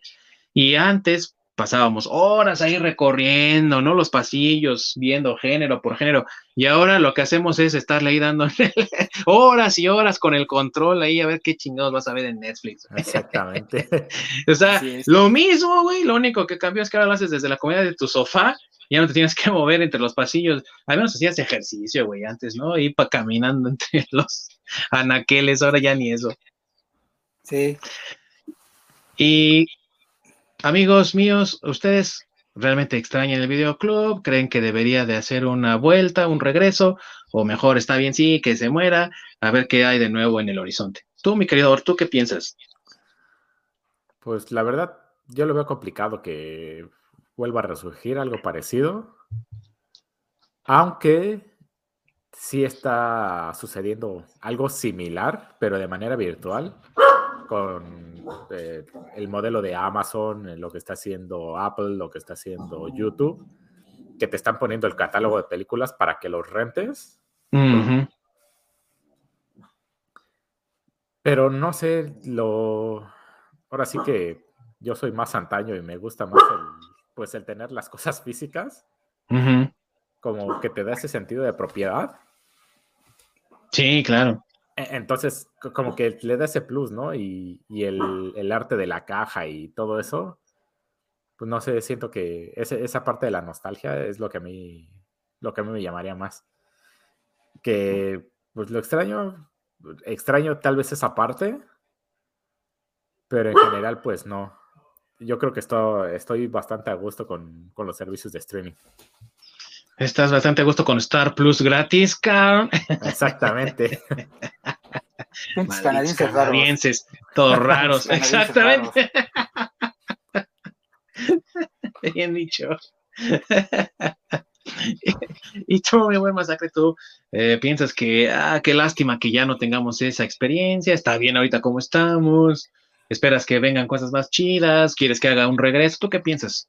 No, yo sí pienso que estamos bien como estamos, renovarse a morir, o sea, a mí sí me gusta que haya evolucionado, lástima por Blockbuster que no supo ver el negocio cuando tuvo la oportunidad, pero pues así es esta vida, es de oportunidades y pues, si te duermes, pues ya, ¿no? Ni modo. Y entonces, este, pues sí, también espero que vengan cosas más chidas. Eh, por ejemplo, no sé, algo que no tengas que estar contratando miles de steamings, que eso es lo que no me gusta nada más que ya ahora todo el mundo quiere sacar su streaming y eso ya no me late. Sí. Este, entonces, ojalá a alguien se le ocurra algo chido para que ya solo pagues una mensualidad y tener un acceso, este, como si fueran los canales de cable, no sé, algo por el estilo. Este, pero pues, pues ya que evolucionemos a. No, no, no, no, pero me refiero, o sea, sí, algo como el, algo como el cable, pero que en lugar de que tú pagues un este eh, una programación, pues que ya nada más sea una sola cuota para que con esa cuota que tú le pagues al, al cable, si quieres verlo así, pues ya puedas tener acceso a todos los streaming, dependiendo de la cuota que te cobren, tal vez, y no tener que estar, por ejemplo, como ahorita cobrando, este, pagando eh, pues una, una cuota distinta por cada uno de los streamings que quieres ver. No sé, algo, algo por el estilo. Eso es lo único que, me gustaría que ya evolucionara. Yo creo que vamos a llegar a algún momento a eso, pero pues bueno, ahorita mientras es lo que es, está bien. Me estoy a gusto, y, pero sí estoy ansioso por ver qué sigue. Ojalá que sea algo muy chido, la verdad, porque una de las grandes decepciones que yo tengo en el momento de los servicios de streaming aquí en México, no como los canadienses raros allá en la tundra del Orc, pero eh, los catálogos, y yo entiendo, tiene que ver con derechos y distribuciones, pero los catálogos son muy distintos y si te soy sincero, los catálogos mexicanos dejan mucho que desear, pero de veras mucho que desear. Simplemente en HBO Max, por ejemplo, tienen en Estados Unidos y creo que también en Canadá, or, corrígeme si me equivoco, el canal de TCM ahí incluido, o sea, todas esas películas clásicas, ¿no? Del Hollywood de, oro, como le llaman. Y aquí en, México no tenemos eso. No tenemos un TCM, por ejemplo, no tenemos esas películas clásicas, no tenemos películas que incluso Warner también fue muy conocido por películas de esas como Scarface, pero no la de Brian De Palma, sino la original de los años 30. Y todo eso no está aquí, ¿no? Y es una pena realmente porque son películas que yo considero todos deberían de ver al menos una vez en su vida para tener mucho conocimiento del cine y experimentar más cosas. Y realmente es algo que me decepciona no tener como esa uniformidad en los servicios porque hay cosas que valen mucho la pena y aquí no tenemos. Entonces, no sé tú cómo lo sientas, mi buen masacre, no sé qué piense Lork y si es verdad así como lo digo yo, pero siento a veces que nada más como que nos aventan la, basura, ¿no? Como los restos, ahí te va la pedacería, cabrón, y acá está todo lo más chido, ¿no? Pues es que e, e, eso, es ya un poco a lo que me refiero, ¿no? Algo, algo ya más, no sé, como más unificado, más, más en forma, no, no, no sé, como tú dices, algo mejor. Yo espero que alguien de esas personas que hay en el mundo que son súper inteligentísimas, se le va a ocurrir un modelo de negocio chingón donde nos va a ayudar a beneficiarnos y tener todo esto que tú mencionas y a lo mejor no tener catálogos partidos por todos lados y pagando cuotas diferentes por todos lados o no sé, eh, digo, creo que es parte de la evolución, ahorita todavía estamos tal vez un poco en pañales con el streaming y pues, no sé, a ver qué sigue, a ver qué, qué cómo evolucionan en los siguientes años. Pues sí, justamente eso es algo de los puntos débiles del, streaming, ¿no? El, literalmente cada quien está haciendo su propio canal y a fin de cuentas, ese es, yo creo que es su mayor punto débil porque una persona común y corriente no va, no va a ser posible que pueda contratar todos los servicios. Entonces, y peor ahorita, ¿no? El, sobre todo por cómo está la economía y demás, que digamos no está de lo mejor en, en la mayoría de los países. Entonces, en algún momento vas a tener que decir, bueno, voy a contratar este y este y todos los demás a la chingada, porque pues no me da para pagar todos. Hay demasiados y realmente lo, mejor sería que entre las mismas compañías hicieran convenios o algo así para lanzar en una sola plataforma de streaming varios servicios de diferentes eh, canales o diferentes compañías.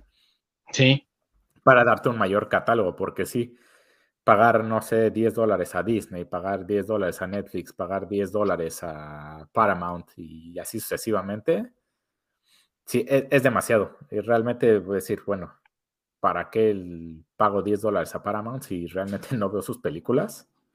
Si me vienen incluidas en el catálogo de Netflix, ok, las veo. Pero si no, pues la verdad me pasa de noche. O ustedes, ¿no? Que tienen dividido Disney Plus y Star. Que en, el caso de aquí te están dando los dos servicios eh, dentro del, mismo paquete. Del mismo paquete, sí. Entonces, sí, ese tipo de, cosas le va a pegar mucho al streaming. Porque a fin de cuentas, como no, cada quien va a tener su preferido de del, de los programas o de las películas que ve. Entonces, obviamente, el mercado se va a seccionar mucho y las ganancias van a empezar a decaer. Mucho. Otra, sí, otra cosa es el, eh, pues ese modelo, ¿no? De renta, que realmente no soy muy fan de que un streaming te rente las cosas. Pues digo, si ya me estás cobrando, pues dame todo el, catálogo. Y lo del. Sí. El problema del, bloqueo por zona son el negocio que hace la distribuidora o el. o este. las compañías de cine se hace directamente con los gobiernos y ahí es donde está realmente el problema. Por eso ustedes en México tienen un catálogo, en Estados Unidos tiene otro catálogo y yo tengo otro catálogo. Sí. Porque, por ejemplo, son diferentes las restricciones y el, y todo lo de leyes y demás, dependiendo del país, entonces los requerimientos y, el, y los permisos son completamente diferentes. Por eso cada región tiene un catálogo diferente. Obviamente tener un catálogo unificado sería lo, ideal, ¿no? Pero por ejemplo, que México tiene un mejor eh, catálogo que el que tendría China, que en China prácticamente te censuran absolutamente todo. O sea, con el hecho de que digas chino, te lo van a censurar. Por eso tiene Marvel un montón de pedos allá, porque tiene que cambiar prácticamente media película, si no, no se la aceptan. Sí. Entonces, eso es, ese es básicamente el, pues el mayor pedo del, bloqueo de región. El que como cada gobierno tiene su, eh, sus propios requisitos y sus propios sus propias leyes eh, para el contenido. Entonces es lo malo de no de que no vas a tener un realmente un catálogo unificado. Porque, por ejemplo, yo no tengo acá en Canadá, eh, no existe HBO Max. es, un servicio, aquí está con otro nombre, que contiene canales de, HBO. Mm. Pero realmente HBO Max, y no tengo ese catálogo de HBO Max. Pues, obviamente tengo que utilizar un VPN para ver. Para ver. Para ver las películas de HBO Max. Canadistas.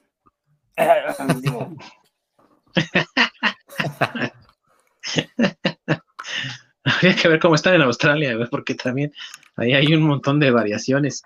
Pero también una cosa que hay de diferente ahí es los acuerdos de distribución, porque, por ejemplo, en Estados Unidos quien distribuye las películas de Disney es precisamente Disney Distribution o algo así se llama, no recuerdo, pero en todo el resto del mundo es Buenavista Internacional, ¿no? Por eso se llama Buenavista International. Entonces, obviamente, es, no sé si una película no la tiene en el catálogo de distribución Buenavista, pues no la podemos ver nadie de los que estamos afuera de Estados Unidos.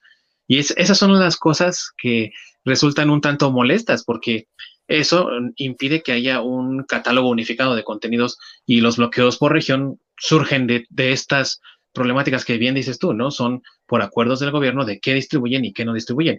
Y en gobiernos mm, pues paternalistas como el de México, ¿no? Donde la Secretaría de Gobernación antes, y creo que todavía hasta la fecha, le tiene que poner como su sello de aprobación a la película para que se pueda distribuir libremente en el país, pues se hace más cabrón el, el, problema, ¿no? Y, luego quieren llenar vacíos, esos vacíos con producciones nacionales como Eugenio Derbez viajando por sepa la chingada dónde y con su familia y a mí qué carajos me importa esa madre, güey, ese cabrón ni me interesa, ¿no? Pero, Saludos, Eugenio. Patrocínanos.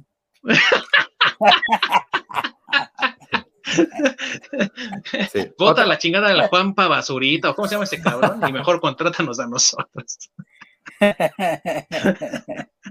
Si es que, por ejemplo, aquí en Canadá, digamos, viendo de, en cuanto a leyes y eso de comunicación, aquí las estaciones de radio, el 30% del catálogo que, que pongan al aire diario, mínimo el 30% tiene que contener artistas canadienses por default. Entonces, realmente, la música... Puro Nickelback. La, música internacional que, sí, güey. que tienes güey. viene siendo básicamente las mismas canciones, las ponen una y otra vez, o si es una, una canción nueva, escucha esa canción como 50 veces al día, todo el pinche día la ponen. Y mientras tanto ponen canciones, canciones hechas por este, artistas canadienses, pero ese es un dictamen de ley. Entonces, todas las estaciones de radio tienen que poner por lo menos 30% de su catálogo, tiene que ser canciones hechas por canadienses. Lo cual tiene una parte positiva porque hay muchos artistas que están surgiendo y ahí es donde les dan dando el espacio. Les dan difusión, sí. Exactamente. Pero lo que dice Lord, fíjate que sí me pareció muy chistoso a mí cuando me tocó ir, por ejemplo, a Canadá y yo me metía en una tienda, ¿no? Y me tocó que estuviera Nickelback con un nuevo sencillo, güey. Y yo me metía Nickelback, ¿no? Ah, bueno, eh, vas a otra tienda y otra vez Nickelback, güey, güey, pues que no había oído, que me metí a la misma tienda o qué, güey, no, güey, pero sí porque eh, oyen un montón las mismas canciones en repetido, güey, y sí dije, ah, cabrón, bueno, está bien. pero pues también, es que son raros, güey, pues tienen la Canadian Broadcasting Corporation como la BBC, pero ya es la CBC, güey, entonces. Sí, sí, sí, güey de hecho, creo que fue en Nueva Escocia donde una patrulla utilizó canciones de Nickelback como tortura. Los deberían demandar. Estoy, de acuerdo, güey. bueno, es que cualquiera, pues el Dion también no mames, güey. Los debería de juzgar ahí en La Haya, güey, por hacer, ese tipo de acciones inhumanas, güey. de lesa humanidad. Sí, no, te digo, yo sí, digo, perdón por los fans de Celine Dion, pero Sí, no, güey, para mí también sería una tortura, güey, que 30%. Sí. No, güey. Eh, sí. Son, 41, creo que es lo más rudo que tienen, güey. No, hay muchísimas bandas. Hay, muchas, hay, muchas, hay muchas bandas. Sí, conocidas en Canadá. Ah, claro, pero pues tienen sus bandas, güey. Igual que aquí, güey. Igual que aquí, pues sí, pero no te obligan al, no sé, güey, este 30% catálogo de maná. Bueno, o, Panda, güey. bueno, pero ¿sabes qué? Pero es que no lo necesitan, güey, porque aquí hay estaciones completas dedicadas a la música de banda, güey, o sea que. Sí. rancheras, güey, así es que no lo necesitas, güey. de hecho, güey, esa es la ventaja. A la legislación en México creo que, le impuso a Netflix o al, a los de streaming de que no sé cuánto por ciento tiene que ser contenido creado en México. Y por eso es pura basura, güey. O sea, ves puras chingaderas, esas como la Casa de las Flores y no sé qué otras pendejadas que la neta Oye, la, primera temporada está buena. Ah, qué primera temporada, qué la chingada. Buena la primera temporada, güey. Nah, no voy a ver eso, güey.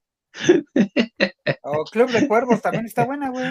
Ah, qué pinche club. Ya, güey, mejor Peaky Blinders, güey. Al fin que hay un buen de cabrones ahí en Ecatepec que se creen Peaky Blinders, güey. Bueno, eso sí, eso sí. No, no, no, pero no, pero no todo el contenido que está haciendo Netflix este, nacional es basura, güey, digo, tampoco. Sí, hay sus cosas como todo, pero. Para eso sí, güey, como. Ah, pues sí, güey. Para eso tenemos que. Blim. Blim. No, no compares, no. Además, además, sabes que gracias a eso México también ha estado creciendo en contenido de, de pues en contenido en español, güey. Porque todo eso que están creando en Netflix y todo, y las principales productoras, pues afortunadamente están en México, que afortunadamente, güey, ya le dan chamba a más gente, güey. O sea, ya también eso se acabó el monopolio de Televisa y TV Azteca, güey, que nada más ellos hacían sus, sus programas, güey, y que, y pues ya, güey, te fregabas a novelas, güey, y novelas para todos lados, güey. Y acá por lo menos ya están tratando de hacer cosas nuevas. Digo, todavía les falta mucho camino por recorrer Ahí está, que ahorita están haciendo un remake de Rebelde, güey. Dios mío. pero este, pero eh, también hay cosas que creo que sí valen la pena. Este, entonces, digo, no solo en, Netflix, eh, también pues, en Amazon. Ya ves que también tiene ahí este el juego de las llaves, creo que así se llama algo así, no está tan mal, está todavía este pasable. Digo, todavía hay algunas cosas que, pues qué bueno que les están dando oportunidad, como tú dices, a la gente que se dedica a eso aquí en México y que realmente sí tiene el talento, pues para hacer algo bien. curiosamente Netflix está, de hecho está apoyando el contenido internacional que sí. la creación de, de contenido internacional que no es de hecho en Estados Unidos creo que ya empieza a ser la mayoría de su catálogo, o sea, de las cosas hechas por Netflix. La, mayoría ya no son hechas en Estados Unidos. Si no estoy mal, es el 60% o un poquito más ya es contenido hecho fuera. Que por ejemplo, el, boom que ha tenido últimamente este, los programas coreanos. Entonces, sí, justamente Netflix ha empezado a explotar muchísimo eso, hacer contenido no hecho en, Estados Unidos, sino en, inglés, precisamente para abarcar todo ese mercado internacional. Sí. Sí. Sí, qué bueno, muy bien por ellos, güey. Mientras tanto, yo les voy a seguir pidiendo que traigan la trilogía original de las Tortugas Ninja, güey, porque la neta la quitaron cabrones. y la quiero de vuelta. Bueno. y que traigan escalofríos, güey, la serie. Bueno, es que. Porque aquí en México no está, güey. Es que tú te estás yendo por el lado de que, eh, bueno, Netflix está haciendo también todo eso porque ya se dio cuenta, güey, que el negocio es crear contenido original, porque eso de estar pagando las licencias y todo, le sale muy caro, güey. Entonces es por eso que, que Netflix empezó a hacer contenido original, lo mismo empezó a hacer Amazon, güey, y este, pues no dudo que, bueno, HBO desde cuándo hace contenido original. Entonces el punto es ese, güey. Creo que todo el mundo se está dando cuenta que es mejor crear contenido original, güey, a solo pagar licencias, güey. Y obviamente el contenido original es más barato hacerlo fuera de Hollywood, güey, que, que en Hollywood. Vas a ver que las últimas adaptaciones de anime live action que fueron anunciadas, que fue la de Last Airbender y esta otra se me olvidó. La de One Piece. La de One Piece, güey, van a ser las últimas que va a hacer Netflix y se va a dedicar a hacer otras cosas originales, pero sobre todo, como dice Ork, de Corea, güey.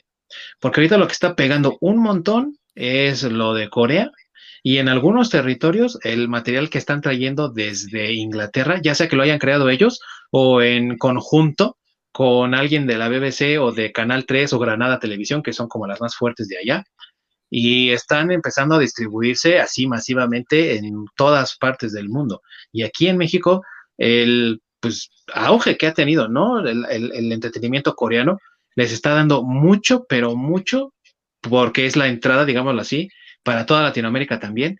Y entonces el material coreano aquí se está consumiendo, pero como loco, salvaje, de verdad. Pero entonces vas a ver que va a haber un, pero también el material en español, eso también quería decir. O sea, eh, sí, sí entiendo, ahorita le está aportando mucho este, Netflix a, Corea y porque realmente Corea también está haciendo las cosas bien. O el mercado asiático, porque también hay algunas cosas ahí chinas y no necesariamente Corea, digamos asiático. Pero bueno, también es. Cosas japonesas también están entrando muy fuerte. Japonesas, más bien, sí, porque los chinos, de cuenta que es como lo que ellos lo compran o lo, lo, solicitan por un tiempo, como las de Ip y todo eso pero que no están hechas para Netflix. Y en cambio, el material coreano, y te digo, mucho del material eh, eh, británico lo están haciendo como en conjunto ah, para que venga a Netflix. Y en el caso de lo que están haciendo en español, lo que pasa ahí, amigo, es que es muy localizado. O sea, ahí sí el entretenimiento no es tan masivo, porque no son historias que te puedan como atraer tanto a un público general como por ejemplo las coreanas, que apelan a algo un poquito más universal. Es el problema. Es que, eso es, que eso es a lo que me refiero. O sea, eh, sucede que eh, a lo mejor en, México estamos un poco atascados. Bueno, en México principalmente, porque es quien está creando la mayoría del contenido para Latinoamérica, Hispan, eh, y Argentina, amigo, creo también. Sí, pero está más fuerte México. ah, no siempre, sí. Lo que sucede es que le sigue faltando todavía temas originales, como los coreanos, mm, que no les está haciendo falta eso, porque en realidad sí están haciendo como contenido más creativo, más original.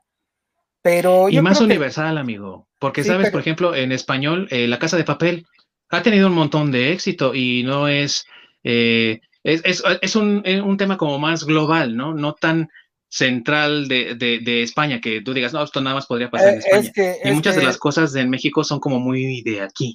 Pues. Es que, es que a eso voy. O sea, creo que ahorita México todavía está, está evolucionando en ese sentido, porque te repito, yo creo que no estuvieron tanto tiempo atascados, güey, con un formato de, de programación, teniendo a gente creativa que pues no, que realmente tenía talento, pero no tenía las palancas para trabajar en esos lugares. Pero yo creo que ahora sí les están dando como más oportunidad, más, hay talentos nuevos, hay gente nueva en las series de, Netflix, todavía ahí se están involucrando gentes este, pues que ya tienen tablas, pues es lógico, son gente que ya sabe este, cómo hacer las cosas, pero sí hay gente que está como echándole ganas para tener un contenido, como tú bien dices, más original y más universal. Ahorita todavía estamos, digamos, un poco en pañales, pero pues ahí va. Sí, completamente. Sí, porque, por ejemplo, acá de que escuches de algo, de alguna serie hecha de, en español, es muy, muy, muy raro. Por ejemplo, La Casa de Papel, acá sonó un poco. Eh, creo que es este. Ay, no, no es Club de Cuervos, es este. La de los narcos, ¿no? Y todo eso. La de narcos, por ejemplo, esa sí eh, tuvo bastante pegue. Pero precisamente es, por eso, como son cosas muy para el mercado eh, local, hispanoparlante o para el mercado precisamente mexicano como tal. Por eso es que su proyección internacional es, es un poco más complicada. Pero sí, a diferencia de Corea, que me digas así como que contenido pues, muy creativo y muy nuevo, realmente reutilizan los conceptos básicos que todo que, que se utilizan en las historias cursis y demás. Sí, sí. La manera como lo manejan, que lo hacen completamente universal, te da esa sensación de que te están presentando algo nuevo pero realmente están utilizando los mismos conceptos de una telenovela común y corriente y te lo están presentando de una manera espectacular. Es lo que está haciendo muy bien Corea, porque a fin de cuentas, Corea del Sur es de lo que vive es del espectáculo. Por eso allá el este, telenovelas, artistas y todo eso, tienen un monstruo de, de industria, porque precisamente es de lo que viven. Por eso todos los coreanos están operados. Ves a, coreanos tanto hombres como mujeres y parecen ser como seres perfectos porque así es el estándar, así los van creando las bandas coreanas que las empiezan a trabajar desde que son chavos, pero como si fuera fábrica. Sí. Entonces te dan un producto terminado que es prácticamente perfecto. Ves a los güeyes como si fueras a ver el Cirque du Soleil haciendo piruetas y madre y media, mientras los güeyes están cantando y todo, porque no solo actúan, bailan, cantan, hacen piruetas, un chingo de cosas. Sí, los tienen en un régimen bien cañón. Entonces, realmente sorprende, pero es literalmente es de lo que vive Corea. Corea es fashion, Corea es entretenimiento. Y, looks también. Exactamente. Bueno, pero mucho de la, de la, moda que llega al eh, que llega a nuestro lado del charco es moda de Corea que viene de hace un par de años. Realmente lo que estás viendo ahorita es, es algo que ah, es viejito en, Corea o en Japón hace un par de años. Entonces, sí, sí, sí la, la, industria está muy cabrona y por eso en el momento de que reventó aquí, pues les dijeron de aquí soy. Cabe aclarar que no odiamos a los coreanos, ¿eh, amiguitos? Los fans del K-pop no nos vengan a funar, ¿no? Porque. Ay, sí, son bien intensos, sí. Son muy intensos. No dijimos nada contra ellos, ¿eh? No, al contrario, somos fans, patrocínenos. Tú eres fan, güey. Pues sí, pero yo creo que vuelvo a lo mismo, ¿no? O sea, ahorita como que ya, eh, o sea, qué bueno que están haciendo eso, qué bueno que ya están dándole oportunidad a otros países y que ahí va caminando, ¿no? Este, Digo que es de las ventajas del streaming, pero también creo que ahorita ya no estamos desviando del tema y esto es como para otro video. No, y da para mucho, para muchos más videos, amigos. Así que, para concluir, ¿algo más que, que quieran agregar acerca de este viaje a la nostalgia que hemos tenido? Pues algunos datos curiosos del blockbuster, de que fue demandado por Nintendo. Ah, sí, cierto, por rentar. No solo por rentar, porque Nintendo estaba argumentando de que estaban haciendo piratería de sus productos, porque los mm. booklets que antes venían con los videojuegos, los booklets donde venían instrucciones, arte y demás, sí. se desgastaban porque venían, precisamente los prestaban junto con los juegos. Entonces, al desgastarse, lo que hacían Blockbuster era sacarle copias. Entonces, Precisamente Nintendo argumentó de que Blockbuster estaba haciendo piratería y por eso se los atoró con una demanda. Esa sí no me la sabía. Yo lo que sabía era porque eh, pues les rentaban los juegos y decían, oye, pero pues no se pueden rentar, ¿no? Que no sé qué. Y creo que ganó Blockbuster, ¿no, mi amigo? O, ganó Nintendo. No, ganó Nintendo, de hecho. Eso. fueron, Nintendo Power. Sí, de esas que. De esas cuchilladas que le empezó a pegar a, a Blockbuster para su decadencia. También, otro, dato curioso es de que creo que el creador de Blockbuster tenía la visión de hacer Blockbuster como un este con parque estilo Six Flags, una madre así. Oh, sí, lo iban a hacer en Florida, ¿no? Si recuerdo bien. No, amigos, ya su decadencia estaba escrita en las estrellas, ¿eh? Ya de plano. Pobres. Bien, mi por esos datos geniales sobre Blockbuster y su parque de diversiones temático fallido. Pobres cabrones. Pero es que, no, me quiso... ¿qué, qué, vas a poner en el parque, no? O sea, que ibas a rentar películas, qué chingados. Ibas a hacer la, montaña rusa así, güey, un montón de casetitos, güey. Iban a correr así por un, una, imagen, una imagen de unos de esos de un riel de, cinematografía, güey. Iban a dar ¡ah! o algo así, güey, no sé. Pinches locos. Estuvo muy bueno, sacar algo más que desees agregar acerca de este tema.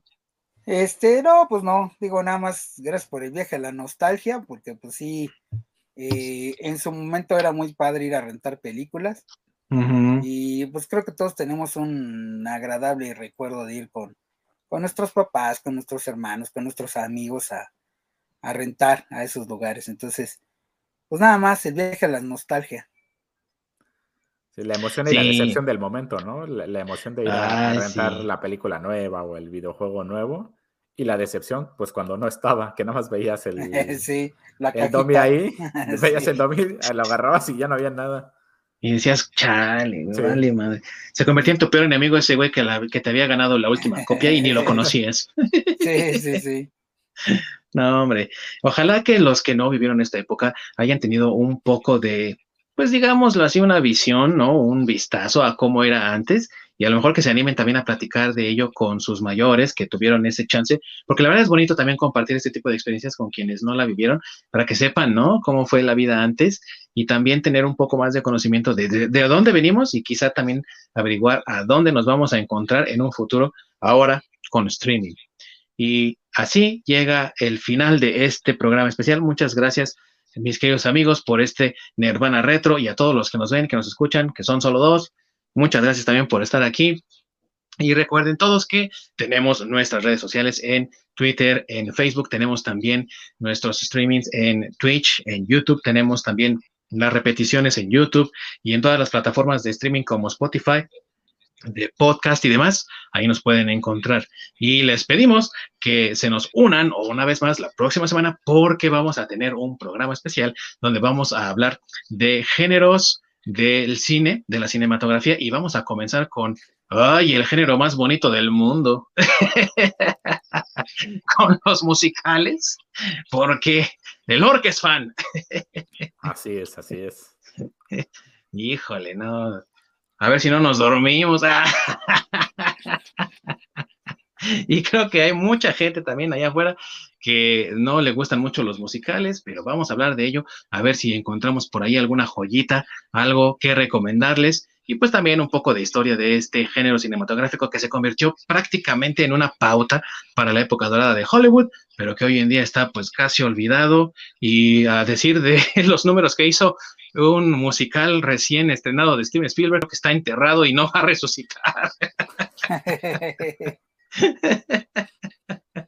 Muchas gracias, amigos. Se despide de ustedes su anfitrión Ding Dong. Y de este lado me acompaña Masacre. Saludos, palomitas y películas para ahorita acabando el streaming. Disfruten. Ay, sí, se antoja, ¿eh? Se antoja. Y de este lado, mi queridísimo Orca, ya en la tundra canadiense a menos 27 grados. Pues ya saben, buenas las tengan. Por cierto, estamos subiendo más contenido. Los Nerd Shots son videos cortos, simplemente para decirles qué es lo que estamos pensando por, con temas de la actualidad o del pasado. Eh, no se lo pierdan y pues simplemente recuerden, síganos eh, recomendando, eh, síganos, este, ahora sí, diciendo de boca en boca que pues aquí estamos. Pasen la voz. Pasen la voz y nos vemos la siguiente semana. Sí, díganle a Gael García que nos vea, Andrés Navi también, todos esos güeyes que nos vean. a Diego Luna. A Diego Luna, sí, también. Muchas gracias, amigos. Que la pasen muy bien. Nos vemos en nuestro próximo episodio. ¡Corre la orca!